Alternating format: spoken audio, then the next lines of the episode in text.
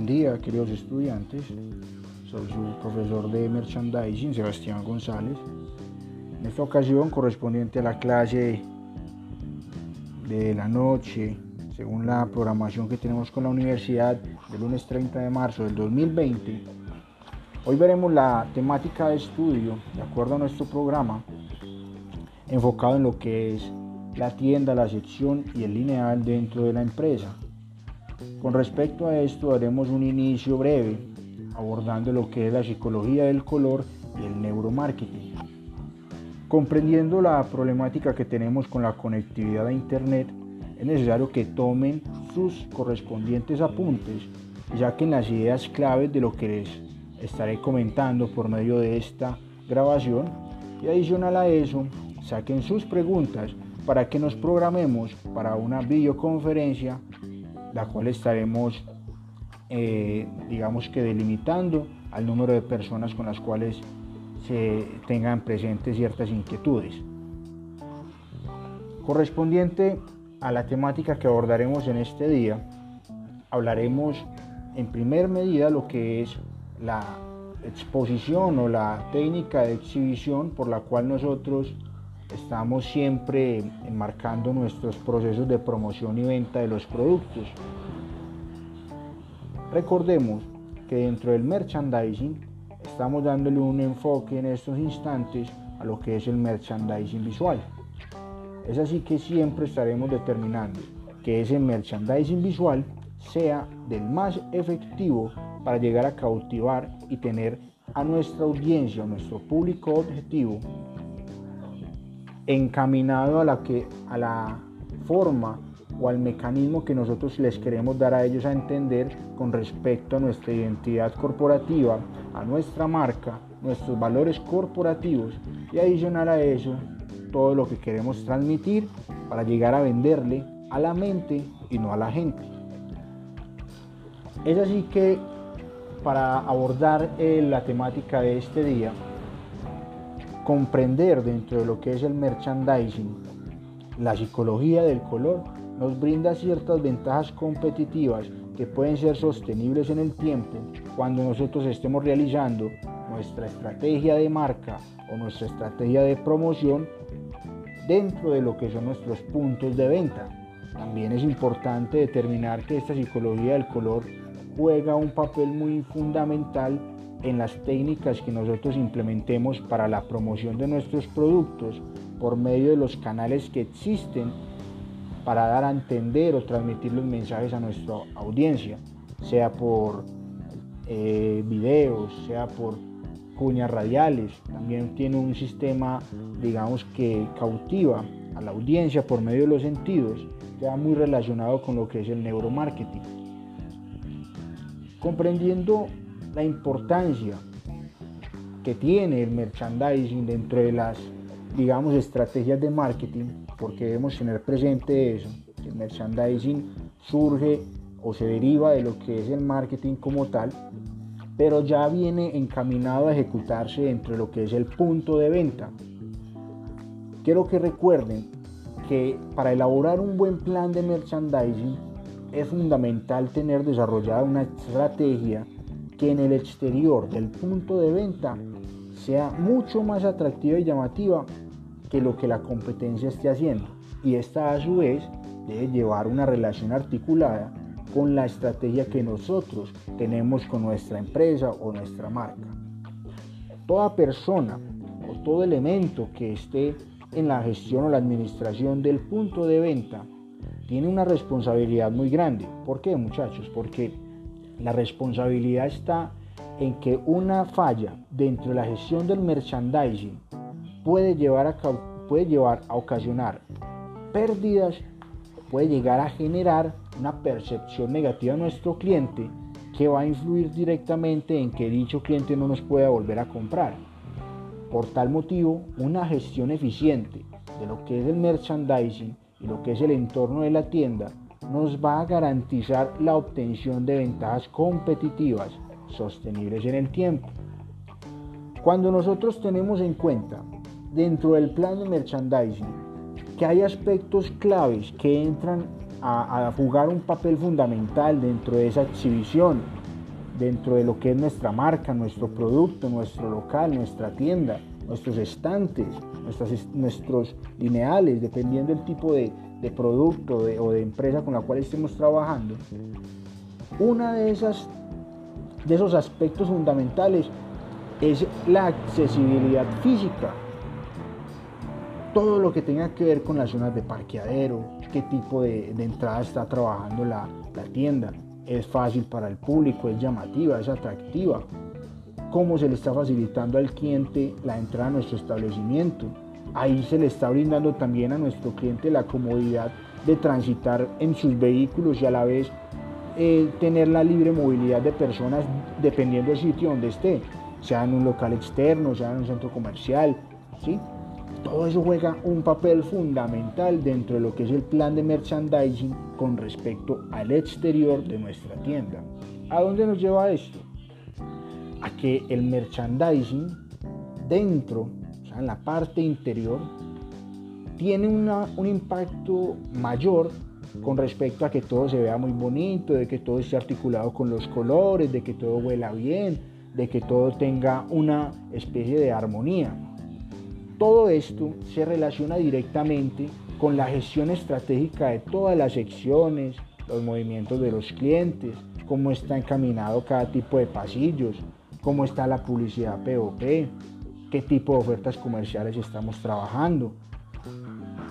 Adicional a eso, cómo estamos nosotros llevando una buena gestión de la decoración, de la iluminación.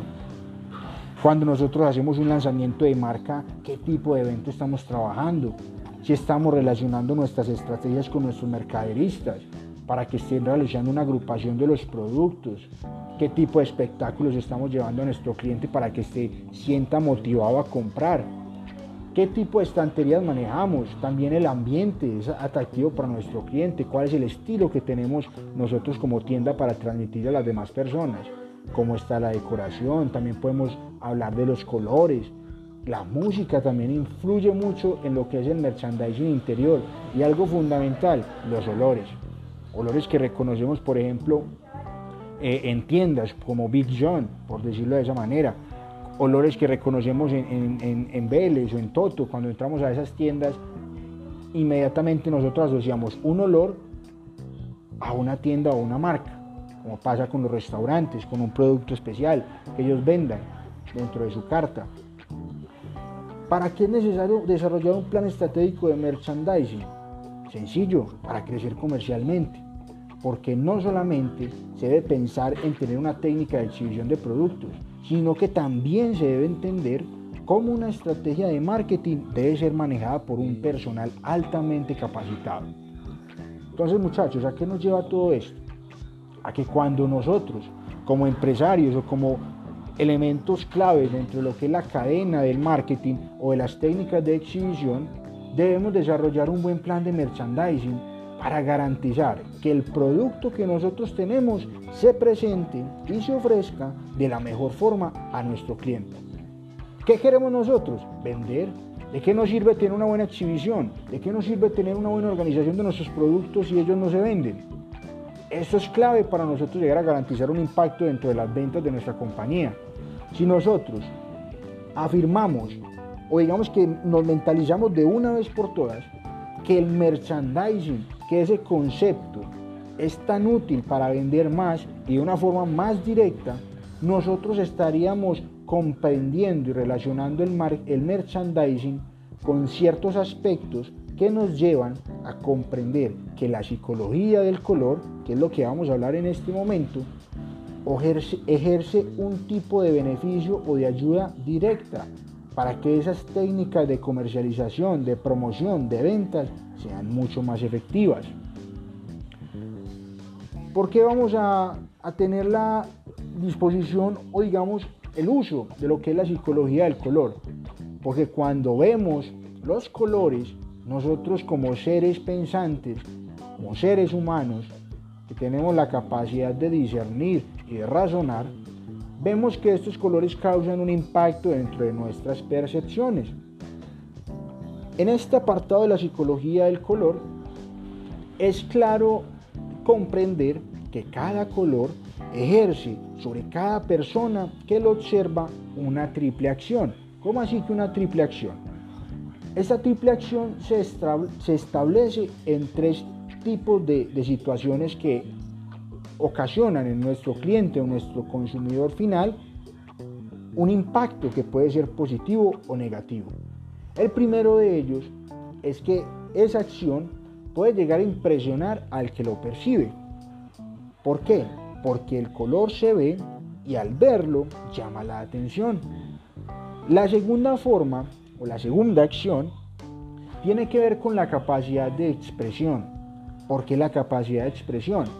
Porque cuando nosotros vemos los colores, vemos que ellos se manifiestan y expresan un significado y a la vez con, con ese significado provoca en la persona que está percibiendo ese color una reacción y una emoción. Por último, tenemos una acción que es encargada de construir. ¿Por qué de construir? Porque cuando analizamos la psicología del color, entendemos que todo color posee un significado propio y adicional a eso adquiere el valor de un símbolo. Digamos que cuando adquiere ese valor simbólico ya se tiene la capacidad de transmitir o comunicar una idea. Y ahí es donde nosotros debemos apuntar, a transmitir ideas, las ideas de mi marca, las ideas de mi producto y la filosofía o identidad corporativa que yo quiero transmitir por medio de mi empresa y mis productos. Es así que los colores, digamos que la mayor parte del tiempo, van a estar asociados con los estados de ánimo o las emociones de las personas. Como lo hemos visto por ahí en la vida cotidiana, que la persona eh, lamentablemente pasa por una situación triste, digamos que está pasando luto, entonces se viste de negro. Los colores alegres, entonces ya analizamos que la persona se viste de este color, de aquel color, porque son colores pastel, que transmiten alegría, que transmiten felicidad. Otro tipo de, filosofías ya influyen en lo que es en, temas ya mucho más culturales, como el tema de la cultura asiática, que cada color influye en, en un tipo de acción, un tipo de emoción en la persona que lo percibe. Esto es clave al momento de realizar negociaciones o protocolos de negociación con otras culturas, porque debemos comprender y determinar que cada color causará un impacto en cada uno de nuestros clientes. No es lo mismo el cliente latinoamericano al cliente asiático o al cliente europeo. ¿Por qué? Porque hay ciertos componentes o aspectos dentro de la cultura que generan una mayor aceptación de ciertos colores o un rechazo o repudio a ciertos colores que pueden inspirar a la guerra, al odio. ¿sí? Entonces, todo lo anterior permite que cuando nosotros observamos ciertos colores, digamos que hablamos del rojo, el rojo naranja o el naranja, esos son colores que generan mayor potencia de excitación en, nuestros ojos.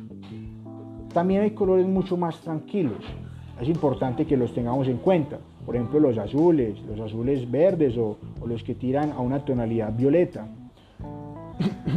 Cuando hablamos de un azul turquesa, un azul más, fuerte, se, está hablando de, se está hablando de que hay un tipo de color que es mucho más inquieto al azul tradicional o que genera mayor, digamos, impacto en la percepción humana. ¿Por qué? Porque se da una derivación de varios colores, digamos que está la tonalidad de los colores o la combinación de colores, por ejemplo el amarillo y el azul, sí, para hacer lo que sería un violeta.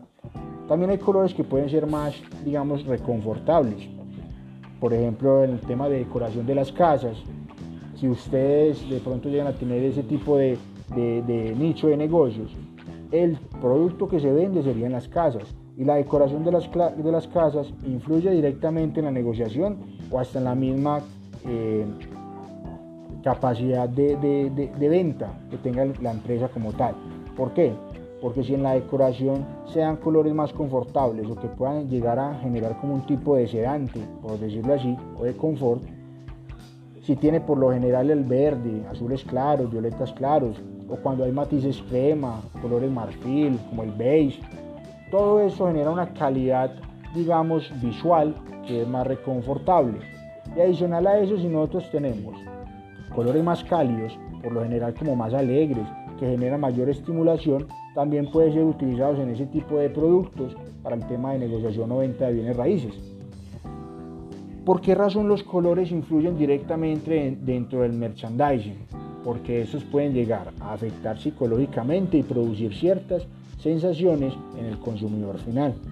Por eso, por eso es importante comprender que dichos colores generan ciertas emociones o sensaciones que se asocian principalmente al tipo de cultura en la que estemos. En una cultura, por lo general en la occidental, si lo comparamos con la cultura oriental, los mismos colores pueden expresar sentimientos que a la vez pueden ser muy opuestos. ¿Cómo así? ¿Sí? Cada color puede llegar a tener un significado. Cuando hablamos del azul, el azul claro puede ser percibido como un color que genera mayor confianza.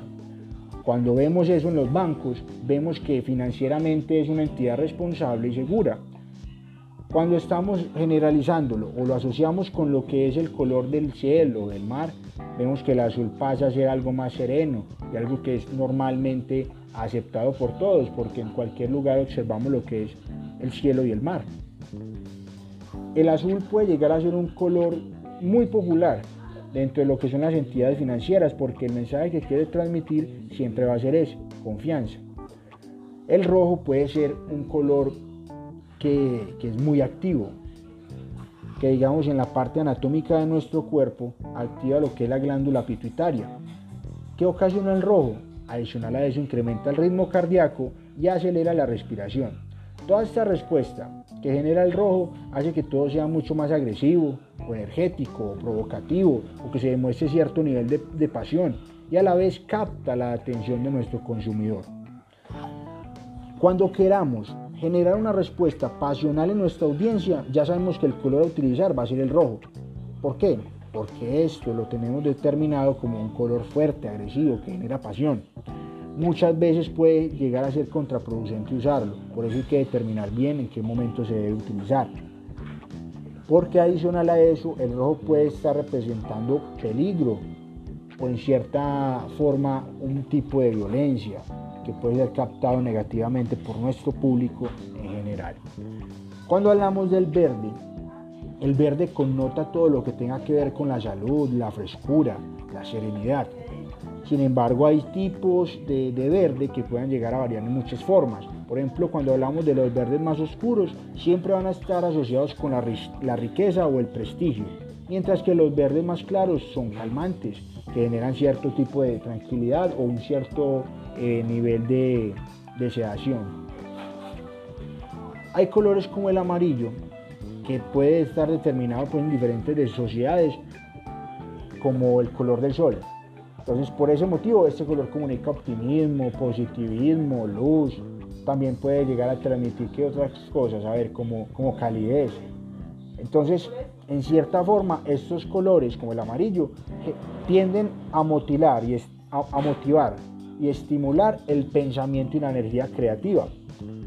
También el ojo puede llegar a ver los amarillos más brillantes antes que cualquier otro tipo de color. ¿Esto qué hace? Que este tipo de color amarillo tienda a ser el más ideal para exhibidores dentro del punto de venta, porque lo que queremos es captar la atención de nuestro cliente y pueda llegar a decir, mientras está observando todo un lugar, pueda llegar a cautivarse con este tipo de tonalidad de color. Cuando hablamos del púrpura, se establece que es un color que por su mezcla de rojo pasión, que es un rojo pues mucho más agresivo y con la tranquilidad que transmite el azul, el púrpura puede evocar cierto misterio, también un nivel de sofisticación, a su vez un nivel de espiritualidad y un nivel como de alta, alta alcurnia o, realeza, se podría decir. Los hay ciertas tonalidades de púrpura que, que, están como transmitiendo o evocan un nivel de nostalgia o de sentimentalismo. ¿Qué otro color tenemos por ahí? De pronto hablamos del color rosa y el color rosa lo que transmite eh, por lo general siempre varía de acuerdo a su intensidad. Cuando hablamos de los colores rosados que son mucho más cálidos, estos conllevan dentro de su mensaje todo lo que tenga que ver con energía, juventud, diversión y a su vez excitación. y son recomendados para productos más baratos o productos de moda para mujeres o digamos mujeres más jóvenes. Los rosas que son como más pálidos siempre tienden a ser más sentimentales, pero si hablamos de un rosado más clarito puede llegar a influir en lo que es la, como la parte romántica que se quiera transmitir con el producto. Cuando hablamos del naranja, el naranja evoca lo que es la diversión, la vitalidad, la creatividad. Ahí se mezcla lo que es el rojo, digamos, con el drama y, se mezcla también el amarillo como con la jovialidad, lo cálido. Sí, entonces ya surge el naranja como un, color más sociable y también se asocia, se asocia mucho este color como a lo más, al lado más infantil de las personas, por decirlo así, o la parte pues infantil con respecto a los niños. Dicen que muchas veces em, las tonalidades más claras del naranja atraen al mercado pues más caro, más costoso, al segmento pues de, de, productos más costosos dentro del mercado. Cuando se ven tonos tirando como al color como el durazno o algo así, siempre, a ver, sí, parece como el durazno, se puede hablar de que funciona muy bien con el tema del cuidado de la salud y también los restaurantes o el tema de los salones de belleza. Hay un color que establece un nivel de simplicidad o de durabilidad y estabilidad, que es el café.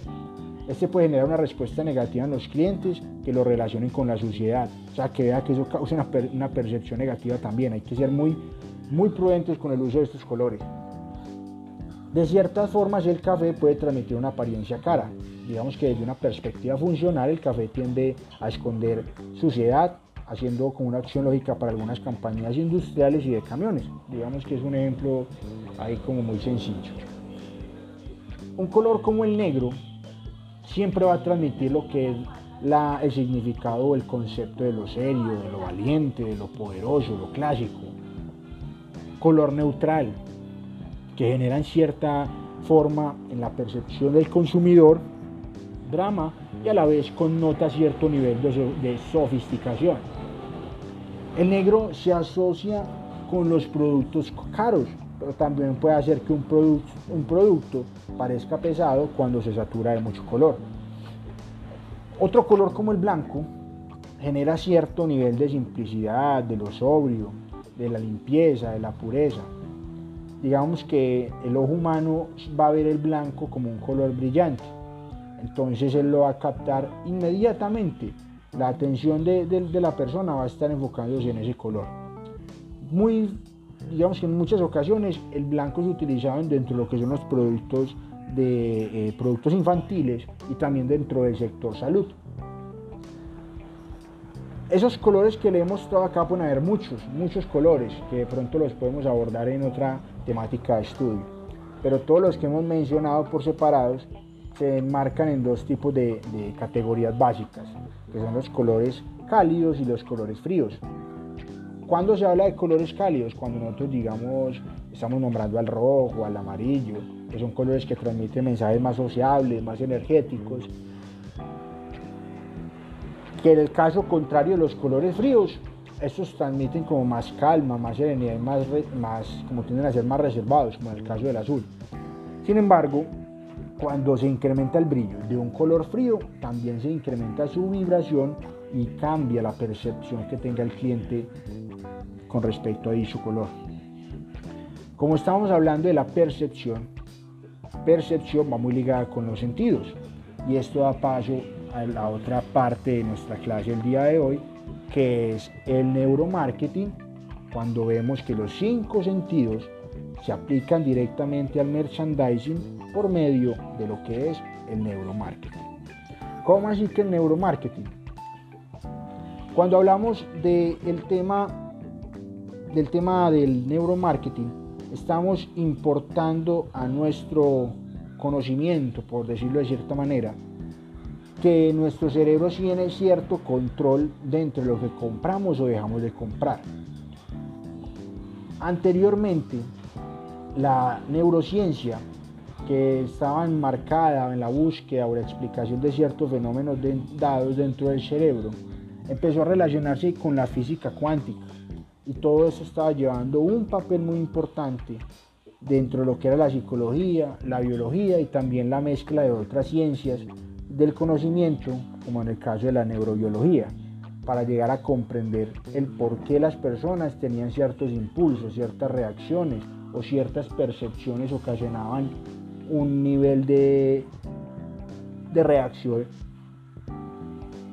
mayor o menor a lo que normalmente otro tipo de personas podría estar afrontando. El neuromarketing se puede ver como una especie de concepto nuevo dentro del mercadeo porque trae unas nuevas formas de comunicación dentro de lo que es el marketing de las relaciones establecidas entre compradores y vendedores. Digamos que este concepto del neuromarketing llega a ser eh, o a basarse, por decirlo en cierta forma, de lo que es el estudio de los procesos neurológicos de las personas cuando van a realizar una acción. Digamos que en este caso nosotros lo enfocamos en el tema de compras y esta es una, digamos, una técnica que permite investigar lo que el mercadeo no había logrado investigar por sí solo, porque ya la gente empieza a determinar cómo.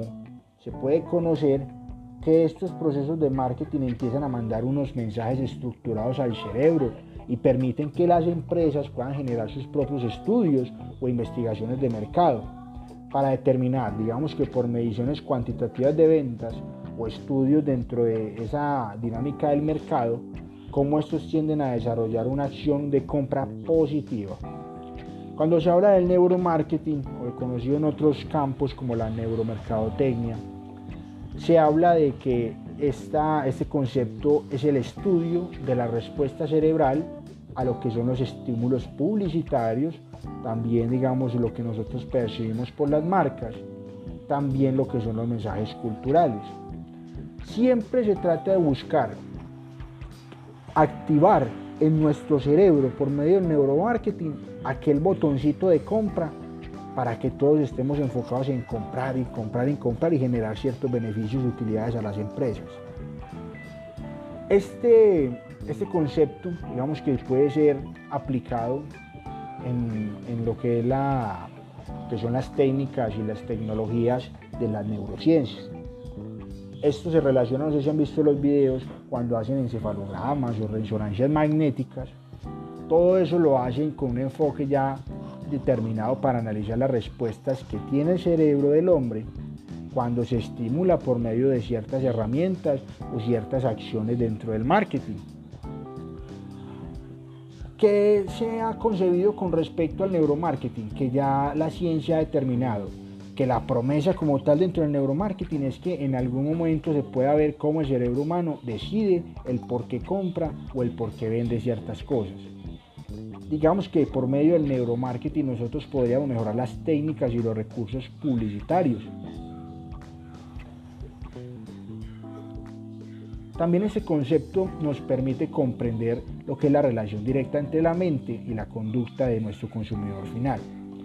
Algo que se considera, digamos, en la actualidad como un desafío muy grande, porque es difícil no comprender qué tipo de reacción va a tener un consumidor cuando yo estimulo por medio de los sentidos o de los colores o, de la neuro, o neuromarketing esa, esa parte del cerebro que lo impulsa a comprar y, y vender, por decirlo en cierta forma. Hoy en día se ha, se ha, establecido, por ejemplo, hay diversos autores, diversos científicos que hablan acerca del neuromarketing como una ciencia que permite entender lo que son las decisiones de consumo del, cliente como tal, del consumidor final. la ciencia hablaba, pues por decirlo así, a mediados de los años del siglo XX, que siempre iba a haber un impacto positivo en lo que eran los actos de percepción de los, los actos de percepción del, ser humano al momento de reaccionar, de reaccionar un estímulo de compra o de venta. Todo esto era llevado a la mente del consumidor por medio de los cinco sentidos y el consumidor podía captar cada uno de esos beneficios del producto llevándolo a su subconsciente sin, sin él estar digamos programado a hacerlo sino que de manera eh, digamos inconsciente lo hacía ¿cómo se daba esto? por ejemplo si tomamos el, el sentido de la vista, se dice que es el más poderoso de todos dentro de lo que es las técnicas de exhibición o merchandising. ¿Por qué? Porque a través de los ojos se recibe el 55% de todo lo que llega al cerebro.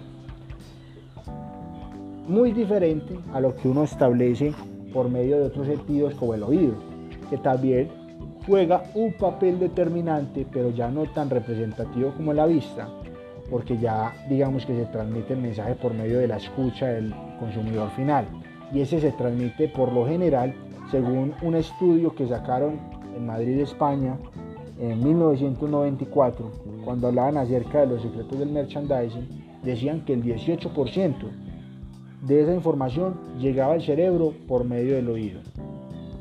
Por medio del olfato, de los olores, decían que se recibía el 12% de todo lo que llegaba al cerebro. Y también del tacto, de la que la persona podía tocar, llegaba el 10%.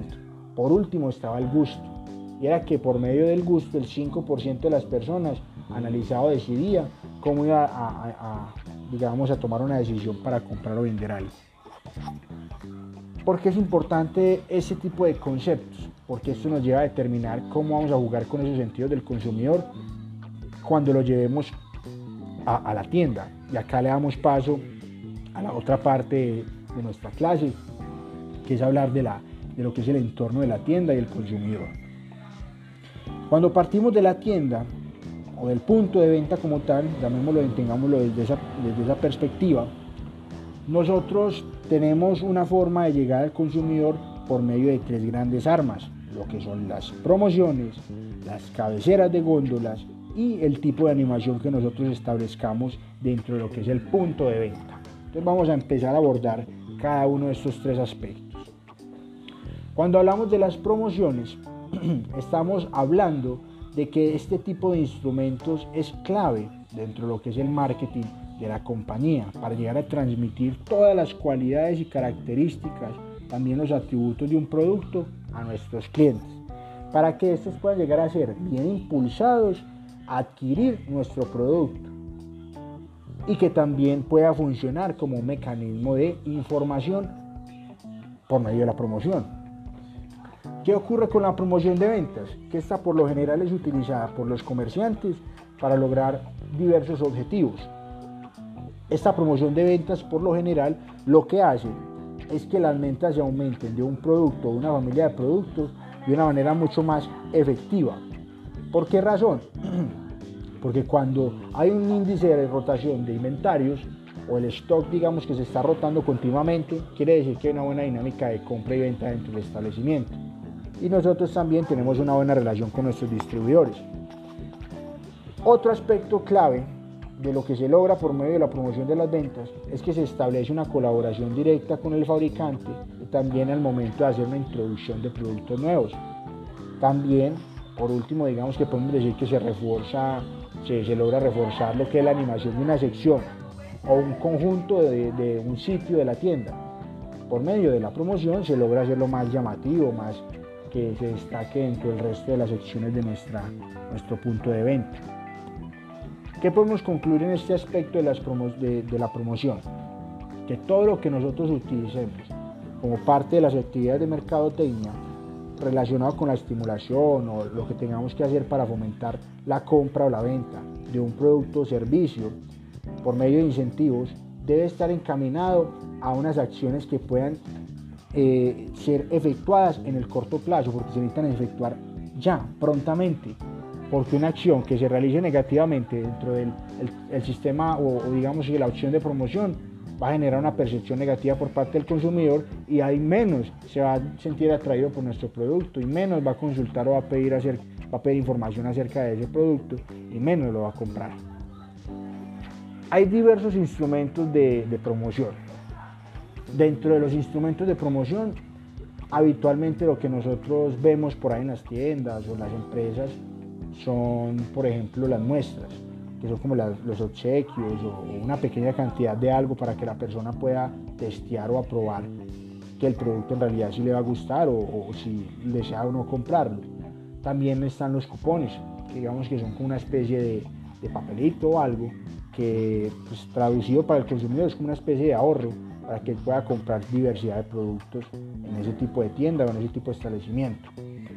Si nosotros en las promociones también establecemos que vamos a dar devolución de efectivo o de rebajas, todo esto va a hacer que nuestro consumidor tenga una prueba de compra con respecto a nosotros y diga, ah, bueno, por lo menos va a tener la capacidad de contar con estas garantías.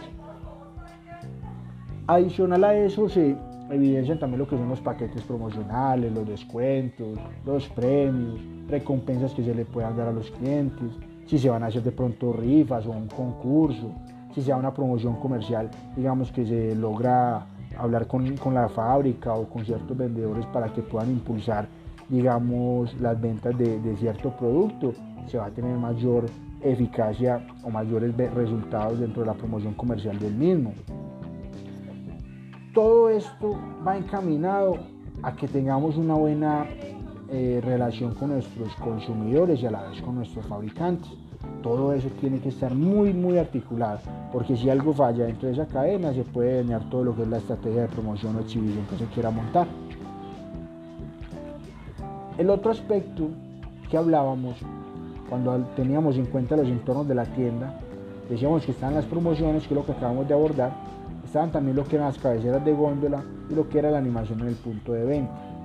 Quiero que en, esta, en ese segundo apartado comprendamos lo que es el lineal. Ya habíamos visto una presentación de otros compañeros donde hablaban acerca del lineal, de pronto tomaron sus apuntes.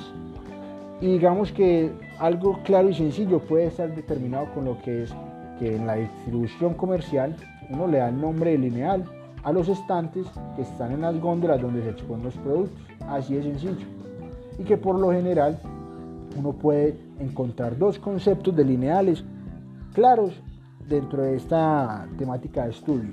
Están los lineales a ras de suero, que son aquellos lineales que, o sea, es la parte longitudinal de aquel lineal que se dispone lo que es el ras del suelo para establecer ciertos productos eh, en exhibición. Cuando hablamos del lineal desarrollado, está hablando de la designación de la longitud total del lineal del establecimiento, que es resultado, que es el resultado de multiplicar lo que nos da esa longitud total por el número de alturas de exposición a la cual nosotros queremos desarrollar dicho, dicho lineal. Por lo general en los supermercados puede llegar a variar. Esa profundidad del lineal desarrollado está más o menos entre los 45 centímetros. En una góndola por lo general se colocan diversos números de estantes, siempre en función de la altura de los productos que la componen. Todo esto ha determinado a la función de visibilidad o accesibilidad que se le quiera brindar a un tipo de producto. Y adicional a eso, pues el volumen de compra que generen los clientes o el nivel de altura en el cual se va a ubicar, eso va a tener un cierto impacto. ¿Cómo así que los niveles de alturas? Sí, porque hay diversos niveles de alturas. El primero de ellos es el nivel del suelo a nivel de las manos, que es de 50 centímetros. El segundo es el nivel de las manos a nivel de los ojos, que se establece más o menos a 50 centímetros u 80 centímetros del ras del piso. El tercer nivel es el que, se el que se establece al nivel de los ojos y a nivel de la cabeza, que está entre los 80 centímetros y el metro 70. Aquí se pueden dar dos diversos tipos de estantes. Y también digamos que se puede hablar por último el nivel de la cabeza que ya es superior a los 1,70, que es lo que también a veces observamos en los puntos de venta, de, de pronto en los supermercados, o las grandes superficies, los supermercados. Toda esta información es, es vital, es vital porque nosotros necesitamos asignar o mirar cómo es que vamos a utilizar la superficie para exponer nuestros productos, porque eso va a ver reflejado el resultado de las ventas de un tipo de producto y a la vez cómo un lineal nos ayuda a exponer eficazmente todos nuestros productos en la tienda. ¿Por qué es importante? Porque cuando hacemos una correcta asignación de los espacios, eso se nos puede convertir en una herramienta muy valiosa para estar haciendo, digamos, una buena optimización del establecimiento. Siempre se debe determinar que esa asignación de los espacios en el lineal debe estar atendiendo diversos criterios, por ejemplo el volumen de las ventas, por ejemplo el beneficio total de lo que se piensa recibir, la cuota de mercado a la cual se quiere adquirir o se quiera, digamos, llegar a participar. Cuando hablamos de la cuota de mercado es como uno decir, bueno, le va a asignar a este producto una superficie que equivale a todo lo que en realidad me están comprando a diario nuestros, nuestros clientes, por decirlo así. ¿Y eso cómo se logra? Porque se hacen estudios de la zona. Bueno, este lineal está rotando más, pues hay que abrir cierto espacio. A veces la gente llega al final de la jornada y ya no hay producto, entonces nos toca abastecernos de más producto. Entonces, eso es lo que va relacionado con la cuota de mercado. Siempre se deben establecer puntos de equilibrio para saber dónde tenemos nosotros mayor rentabilidad o dónde hay una fuga de capital en lo que se está invirtiendo en el, tema de exposición o de venta. Porque cuando hacemos el tema de merchandising hay unos costos también. Y esos costos deben estar enfatizados o enfocados a que hay unas familias de productos que tienen que ser productos que sean muy notorios, productos que sean de una compra necesaria o de primera necesidad. Y es que estos dos tipos de productos nos generan un cierto impacto dentro de lo que es la dinámica de exhibición y venta de los productos. ¿Por qué? Porque cuando hablamos de productos notorios, hacemos siempre alusión a lo que son productos que tienen una buena marca, que adicional a eso le otorgan un prestigio al establecimiento. ¿sí? Como decir un producto pues original, un producto costoso, si uno lo logra, si uno lo tiene en el establecimiento, le genera cierto nivel de caché o de estatus. Hay ciertos niveles de productos que son como de primera necesidad, todo lo que tenga que ver con el aseo, el, consumo hogar, ¿cierto? la línea de hogar, todo lo que tenga que ver con, con las temáticas pues, de productos imprescindibles que tienen que estar sí o sí dentro del establecimiento porque como mínimo cuando una persona entra al establecimiento asume que va a encontrar ese tipo de productos. Siempre ese tipo de referencias que están, digamos, encasilladas en la categoría de productos de compra necesaria van a ser un foco central de atracción en las secciones en las cuales se establezcan. Siempre se debe tener en cuenta que existen unas ciertas longitudes mínimas por debajo de las cuales el cliente nunca va a llegar a ver un producto. Por ejemplo, si se va a ubicar un producto a 30 centímetros del suelo, pues va a ser muy difícil que el cliente lo vea, porque quién se va a estar agachando a ver un producto de eso. Entonces es importante determinar ese tipo de, elementos que son clave a la hora de promocionar o, vender nuestros productos. Cuando hablamos de la parte de las cabeceras de las góndolas, eso se observa mucho en lo que son los autoservicios, por ejemplo en Olímpica o en Metro o en, digamos que tenemos la oportunidad de ir a, a PriceMart, a Home Center, todo lo que son las cabeceras de góndolas, tenemos productos que se apoyan en diversos mecanismos o diversas estrategias o medios de promoción. ¿Para qué? Para que al mismo tiempo ellos puedan tener una presentación que llame la atención y que destaque del resto de los productos y que digamos que sea mucho más llamativo y atractivo para el cliente llevar ese tipo de productos. Por lo general hay cuatro cabeceras de góndolas, que son las cabeceras de góndolas de masa, que es la cabecera pues más clásica, la que normalmente uno logra observar por ahí en la calle, en las tiendas, o en los supermercados en los supermercados. Una estrategia de góndola de mesa, perdón, de masa, es muy válida para los puntos de venta donde se tiene un fuerte posicionamiento de descuento. Entonces, si se trabaja, digamos, con un tipo de producto que no está rotando bien, entonces ah, hay que empezar a, mirar qué estrategia se hace. Entonces, vamos a generar descuentos porque ya se acerca la fecha de caducidad. Entonces, vamos a ubicar acá en las cabeceras de góndola de masa. Hay otro tipo de cabecera de góndola que son las de sugerencias, que son cabeceras que se ponen en los que se ponen productos y tienen una mayor función con respecto a las compras básicas que la gente hace, pero que no son previstas. Entonces ya las personas tienen ahí el producto como tal y ah, yo los llevo, como los productos que están ahí en la, eh, cerca de la caja, o los productos que uno va pasando por el pasillo y usted los vio y se antojó de llevarlos. No era previsto, pero ya digamos que eh, el supermercado lucha por, por que nosotros compremos aquel tipo de producto como tal. No sé si recuerdan, recuerdan lo del video de por qué compramos. Cuando nosotros vemos por ahí como góndolas combinadas, que son cabeceras que digamos que pueden estar mezcladas con ciertos productos que están ahí relacionados como el deseo y el impulso y que a la vez no son eh, eh, compras previstas, sino que también tienen diversos productos que no se relacionan entre sí, pero que nosotros decimos, uy, lo tengo que llevar. Esas son las cabeceras de góndolas combinadas. Hay cabeceras de góndolas de temporada, por ejemplo, cuando sacan allá en metro que temporada escolar, que la temporada de sembrina o que la feria de las llantas o de los carros, pues todo a mitad de precio. Todo eso hace parte de lo que son las cabeceras de góndola en temporada. Hay algo muy importante, ya para finalizar, que es el tema de la animación en el punto de venta. La animación en el punto de venta va muy relacionado con lo que es el tema de la, iluminación, el tema de la, animación como tal de la parte sonora, el ambiente, cómo está, la decoración, la señalización. Todo esto forma un nivel de atracción para nuestro consumidor.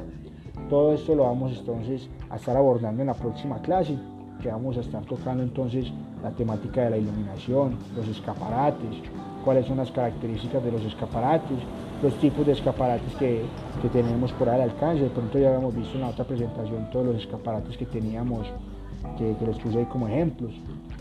Entonces, todo esto lo, vamos a abordar en la clase siguiente, de la mano de la temática de los exhibidores, para que nos vayamos preparando entonces. Y, y bueno, ya les voy a comentar entonces cuál va a ser la actividad por medio de correo electrónico para que estén pendientes de ello. Eh, les mando un abrazo, ustedes un feliz resto de día, que en ese tiempo de aislamiento pues compartan muchos con sus familias y puedan sacar tiempo para todo. Todo tiene su tiempo, tiempo para estudiar, tiempo para prepararse, para reflexionar. Que ese también sea un llamado para que pensemos y reflexionemos de nuestras vidas. Les mando un abrazo y que esté muy bien. Éxitos y estamos hablando para cualquier tipo de dudas que tengan.